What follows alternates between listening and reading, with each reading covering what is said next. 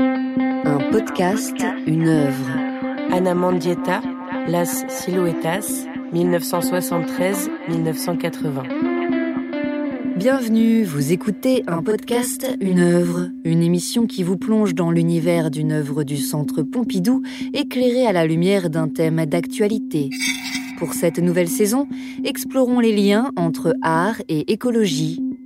Pour cela, allons à la rencontre de l'artiste Anna Mandietta, dont l'œuvre singulière dans l'histoire de la performance et de l'art vidéo est influencée par l'écoféminisme. Depuis 12 ans, je travaille dans la nature, explorant la relation entre moi, la terre et l'art. Je me suis jetée dans les éléments mêmes qui m'ont produite, utilisant la terre comme une toile et mon âme comme un outil. Anna Mandietta est une artiste américo-cubaine née en 1948. Elle est performeuse, photographe, vidéaste, sculptrice de paysages. On ne peut pas définir son art en un mot. Son œuvre se situe à la croisée du land art et du body art. Elle, elle fait du earth body art. Dans sa série des silhouettas, composée de vidéos silencieuses et rituelles, elle dépose son corps dans des paysages naturels. Sans public autre que les éléments, elle filme les traces de sa silhouette qui apparaît et disparaît dans la topographie du lieu. Les silhouettas, c'est plus de 200 euh, œuvres hybrides. Par facilité, on dit performance. Caroline Dejoie, artiste et chercheuse en art. Elle euh, dépose son corps euh, dans différents paysages.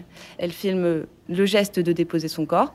Et puis petit à petit, on va de moins en moins voir le corps euh, à proprement parler et elle va juste euh, filmer euh, la trace, l'empreinte déposée par son corps dans ces différents paysages. Et c'est ce geste de s'allonger qui revient comme ça plus de 200 fois et qu'elle fait dans 200 paysages différents. Comme un rituel qu'elle recommence sans cesse, Anna Mandietta laisse une trace dans le sol. En s'enfuissant dans la terre, elle se réapproprie l'histoire des lieux dans un geste spirituel et politique. Mon art est fondé sur la croyance en une seule énergie universelle qui traverse toute chose, des insectes à l'homme, de l'homme au fantôme, du fantôme à la plante, de la plante à la galaxie. Mes œuvres sont les veines qui irriguent ce fluide universel. À travers mon art, je veux exprimer l'immédiateté de la vie et l'éternité de la nature. Ceci est un podcast du Centre Pompidou consacré au rapport entre art et écologie. Bonjour, bonsoir, bienvenue. Anna Mandietta a semé ses silhouettas dans les paysages tout au long de son œuvre, tout au long de sa vie. Si on les regarde toutes, on peut voir la vie d'Anna Mandietta défiler devant nos yeux. Sa vie commence à Cuba et en 1959, sa silhouette est foudroyée par l'orage de l'histoire.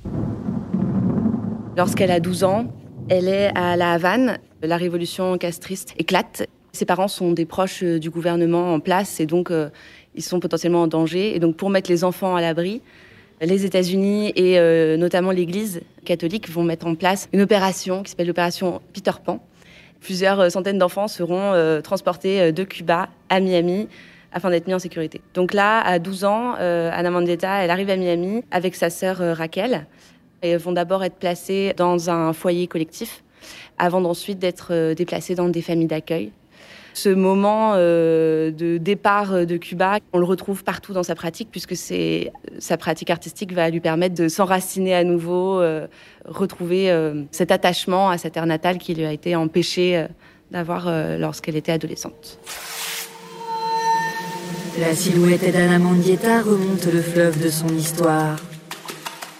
Anna Mandietta grandit entre Cuba et les États-Unis, l'identité entre deux chaises.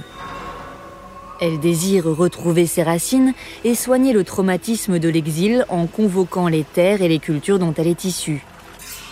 Elle en trouve le moyen par l'art et par ses silhouettas qu'elle réalise de 1974 à 1978. Christina Tchèche, historienne de l'art, nous en parle. Donc les silhouettas, ces nombreuses marques inscrites sur le sol de son pays d'accueil, peuvent être comprises comme des tentatives de l'artiste pour combler la blessure profonde causée par son exil. Par l'intermédiaire des silhouettas, Mendieta s'approprie différents lieux et aussi des cultures. Elle se construit ainsi une identité multiple, une identité mobile. C'est une sorte d'autobiogéographie. On lit l'autobiographie d'Anna Mandietta en regardant ses silhouettas. Là, un collier de fleurs suggère une présence. Là, un collier de feu évoque une absence. Là, une silhouette est dessinée au sang. Là, un profil est dessiné en cendres. Là, un corps recouvert de fleurs est enfui au cœur des ruines aztèques. Elle commence donc par cette silhouettasse sur une tombe aztèque. Donc il y a les pierres, euh, la végétation euh, sauvage, et puis elle, son corps nu et euh, ses fleurs blanches posées sur elle. Là, son corps est concrètement présent, enfin réellement, directement. Après, moi, il y en a une autre qui est beaucoup moins connue et que j'adore, qui est à peine visible en fait, dans un, fourré comme ça. Ce sont des petites fleurs blanches qui vont former la silhouette. Donc là, elle n'a même pas déposé son corps, donc c'est encore une autre étape dans la production des silhouettas elle a euh, concrètement déposé les fleurs pour euh, recréer la forme de sa silhouette. Et celle-là, elle est vraiment invisible. Même sur les photographies ou les films qui la montrent, euh, il faut plisser les yeux pour dire Ah oui, d'accord, on voit un corps. Et on voit absolument pas un corps féminin. On est vraiment très loin de la première où là, oui, clairement, on voit ses seins, on voit ses cheveux, on, voit ses, ses hanches. Donc, oui, on voit un corps de femme dans celle avec les petites fleurs, c'est un corps, c'est même pas un corps, c'est l'idée d'un corps, un presque corps euh, qui est prêt à s'envoler à tout moment en plus. Anna Mondietta grandit, les paysages fleurissent, les cailloux des rivières se lissent et les silhouettas, elles aussi évoluent, comme tous les êtres vivants. Voilà, au début, elle allait sur des tombes aztèques, elle avait besoin d'aller au Mexique euh, pour retrouver euh, ses origines sur une terre euh, latine-américaine. Euh, voilà, c'était important pour elle. Et puis petit à petit, euh, on dirait qu'elle a de moins en moins besoin d'aller sur ces lieux spécifiques, réputés pleins d'énergie.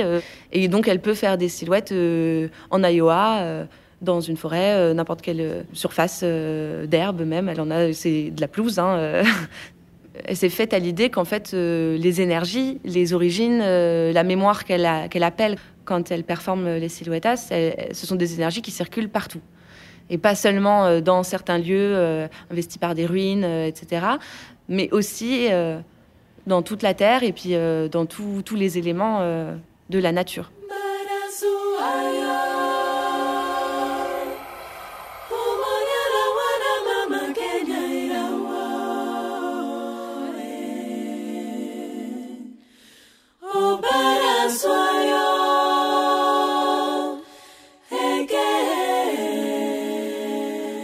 Je crois en l'eau, en l'air et en la terre. Ce sont toutes des divinités et elles parlent. Je suis relié à la déesse de l'eau douce, à la déesse de la foudre, à la déesse du vent. Pour moi, ce sont des forces très importantes. Je ne comprends pas pourquoi les gens s'en sont détournés. Son œuvre se distingue par ses empreintes à la santeria, une croyance afro-cubaine qui confère un pouvoir spirituel aux éléments naturels comme la terre, l'eau, les arbres et le feu.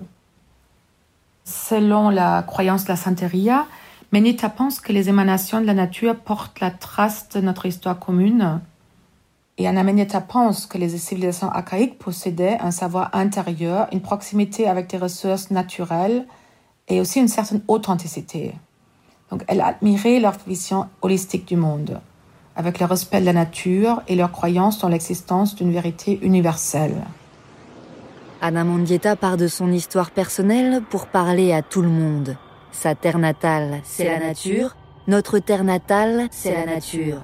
Notre langage commun, ce sont la terre, le vent, l'eau, le feu, le corps. Pourquoi l'avons-nous oublié?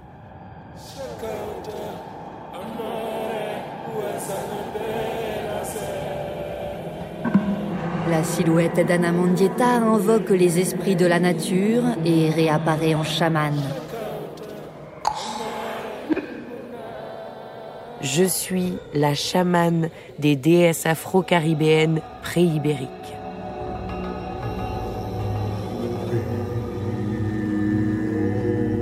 Le chaman, c'est celui qui prend soin. Prendre soin de son environnement, respecter son histoire, se respecter soi-même, respecter les autres.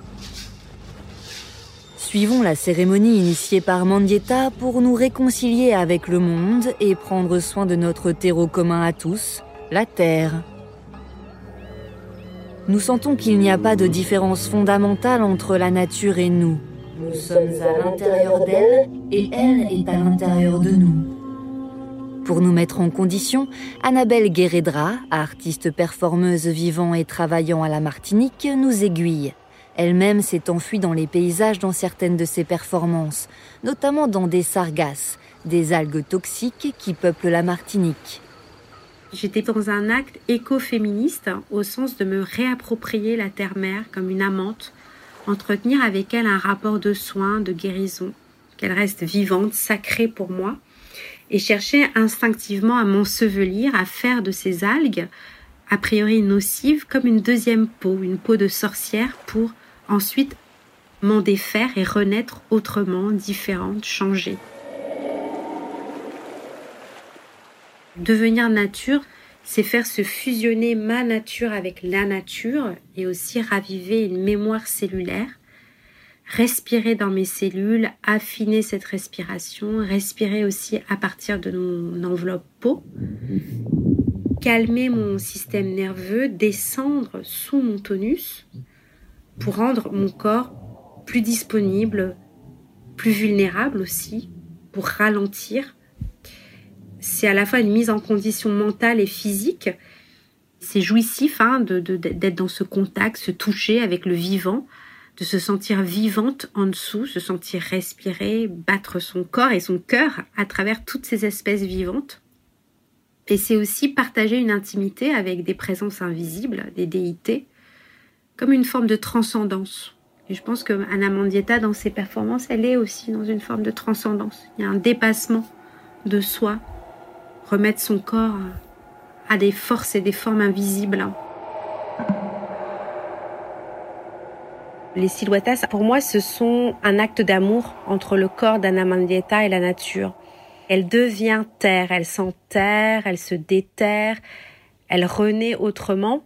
Mais cette fois-ci, elle va renaître de, de la terre, des pierres, de l'eau.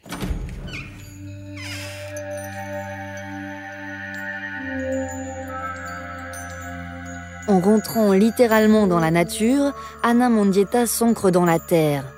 Car art, nature et humanité devraient former un tout. C'est ce que nous donne à voir Anna Mondietta dans ses performances, un tout qui réunit des apparences contraires.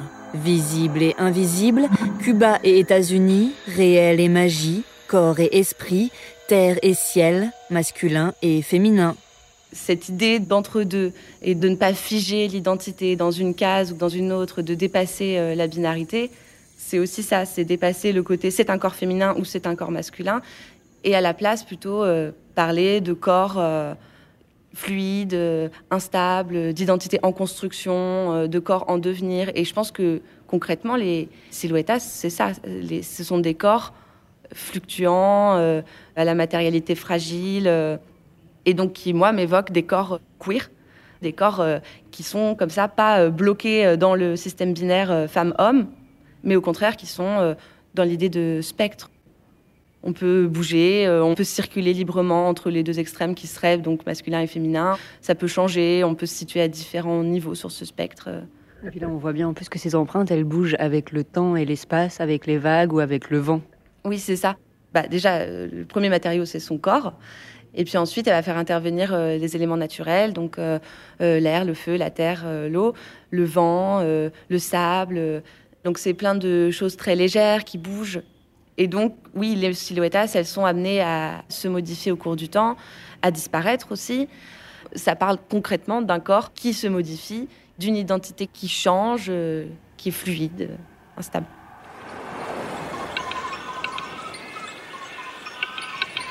Nous sommes des êtres hybrides et organiques en perpétuel mouvement.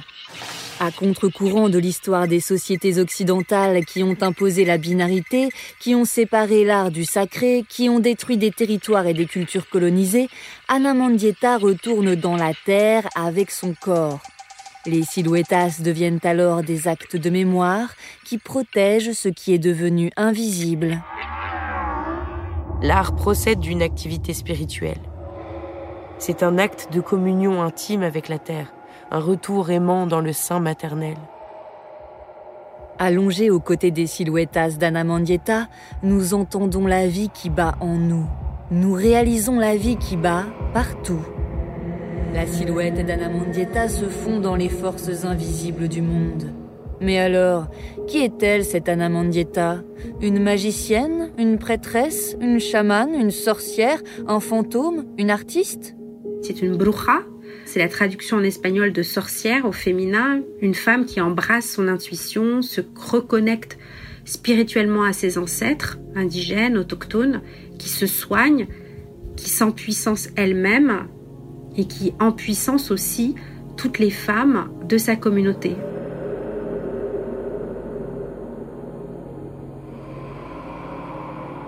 Pour moi, Anna Mandieta, c'est une techno-chamane. C'est une techno-chamane parce qu'elle fait s'interférer à travers son corps la connaissance de savoirs et de rituels ancestraux avec des pratiques actuelles d'art contemporain comme la vidéo, les performances, les installations. Anna Mandieta compose son art comme son identité est composée. Elle est faite de métissage et d'hybridation. Son art sera donc complexe, pluridisciplinaire et inclassable. Est-ce que ce sont des performances? Est-ce que ce sont des vidéos? Parce que nous, ce qu'on a à voir maintenant, ce sont des vidéos. Mais en fait, ce sont des archives. c'est vraiment une façon de documenter la performance. Et puis, au niveau du courant auquel elle appartient, c'est aussi euh, une grande question. Elle fait euh, assez clairement euh, référence d'un côté au land art et de l'autre côté au body art, donc l'art corporel. Et elle est vraiment entre les deux. Donc il y a encore cette idée d'entre-deux qu'on retrouve, entre deux terres, entre deux mouvements, entre deux euh, médias artistiques, deux pratiques. Et donc on peut vivre dans l'entre-deux. Oui, moi je crois que c'est ça qu'elle nous dit sur tout le monde d'État. C'est qu'on peut vivre dans l'entre-deux et, et, surtout que c'est souhaitable en fait. vivre dans l'entre-deux, c'est refuser un état figé. Et donc c'est être plus libre en fait, euh, être libre de changer, de bouger, de ne pas appartenir à l'une ou l'autre case. La silhouette d'Anna Mandietta se met en terre pour faire naître un arbre de vie hybride.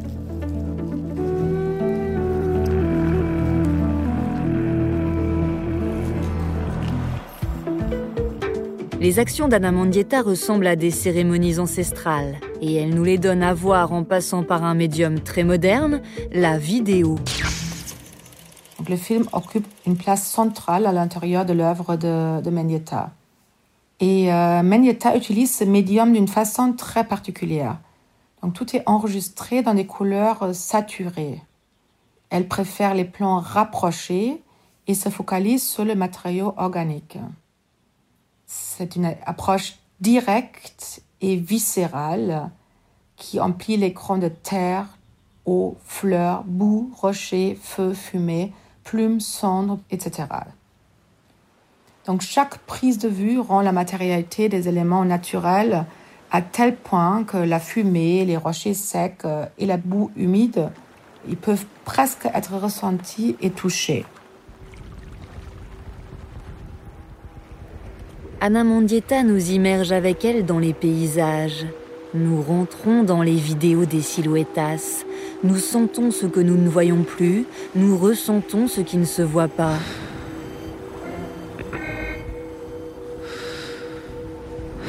Anna Mondietta fusionne complètement avec la nature et nous donne à voir des identités mouvantes, une liberté sans cadre.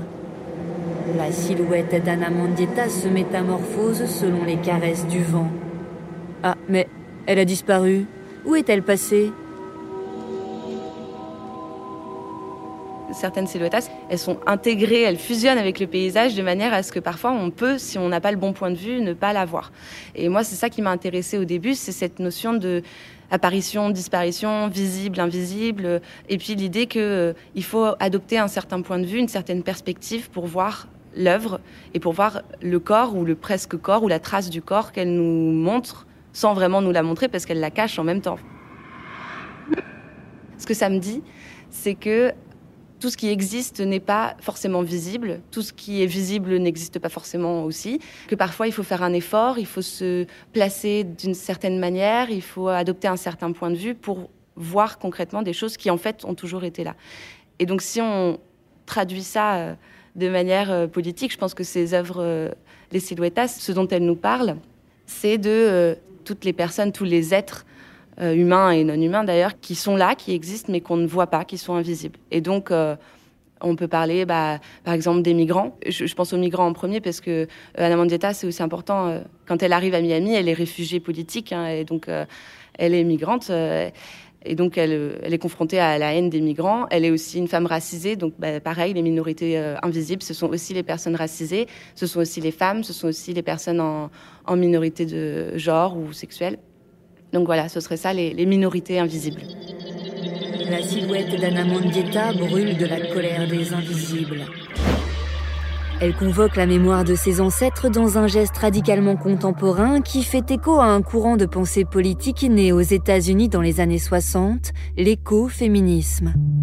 L'écoféminisme, c'est euh, une branche du féminisme qui repose sur euh, la constatation que euh, la destruction organisée de la nature et l'oppression systémique des femmes repose sur le même système qui est le capitalisme et le patriarcat, et le capitalo-patriarcat, si on veut. Et, c'est vraiment l'idée que capitalisme et patriarcat, c'est le même système, ça fonctionne de la même manière, et que si on lutte contre l'un, on lutte contre l'autre.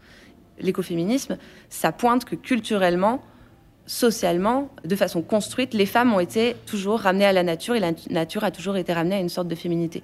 Et elles ont été, à travers cette association, toutes les deux, discrédités, malmenés, maltraités ensemble.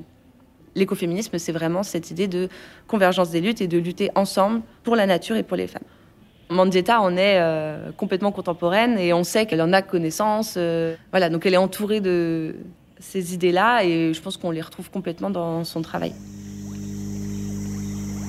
Anna Mandietta, pour se faire une place dans ce monde, se nourrit du passé, du présent, pour inspirer le futur. Et aujourd'hui, les silhouettes d'Anna Mondietta ont une résonance toute particulière. À une époque où l'homme a perdu pied, elle nous propose une sorte de retour à la nature. En s'assimilant comme un phasme aux éléments naturels, elle nous signale d'où nous venons, pour nous rappeler que nous venons de la Terre et que nous devons la respecter. Aujourd'hui, à l'époque de l'Anthropocène, de plus en plus de gens sont arrachés à leur terre natale pour des raisons politiques ou climatiques. Donc nous sommes plus que jamais déracinés. Il est devenu urgent de réaffirmer nos liens avec la terre. Donc en ce sens, l'œuvre de Mendieta évoque non seulement le souci de la terre et de sa terre natale en particulier, mais aussi nos liens perdus avec la nature. La silhouette d'Anna Mendieta se glisse dans nos esprits. Son œuvre est engagée, politique. Elle nous guérit et nous rapproche en interrogeant nos relations avec le vivant. Car c'est aussi ça le pouvoir spirituel de l'art. C'est un terrain, un terreau de, réparation. L'œuvre d'Anna Mandietta, oui, permet de se reconnecter à ses origines, de se relier à soi, à ses ancêtres, à sa terre, à sa source. C'est une œuvre qui nous permet de repenser une écologie décoloniale depuis la Caraïbe, pour ensuite pouvoir euh, aller euh, à la rencontre d'un tout monde plus global, plus englobant. Donc c'est respirer avec son environnement qui nous invite à inventer de nouvelles relations, de nouveaux tissages entre nous humains et les autres espèces vivantes qui nous entourent. Et comment ce tout monde planétaire intergalactique, on peut l'habiter autrement. C'était un podcast du Centre Pompidou, produit dans le cadre de la saison Un podcast, une œuvre, consacrée au rapport entre art et écologie. Disponible sur le site internet du Centre Pompidou et ses plateformes d'écoute de podcast. Écriture et réalisation Elsa Denac. Direction éditoriale et production Julie Micheron. Mixage Yvan Gariel. Habillage musical de Nawel Ben Kraïm et Nassim Koussi. Lecture d'Anna Mandietta par Maya Foucault. Reportage en compagnie de Christina Tchèche, historienne de l'art, conférencière au Centre Pompidou, de Caroline Dejoie, artiste et chercheuse en art, et d'Annabelle Guéredra, artiste performeuse. On se retrouve le mois prochain pour un épisode consacré à l'œuvre d'Olafur Eliasson. Merci à chacune et chacun d'entre vous pour votre écoute et à bientôt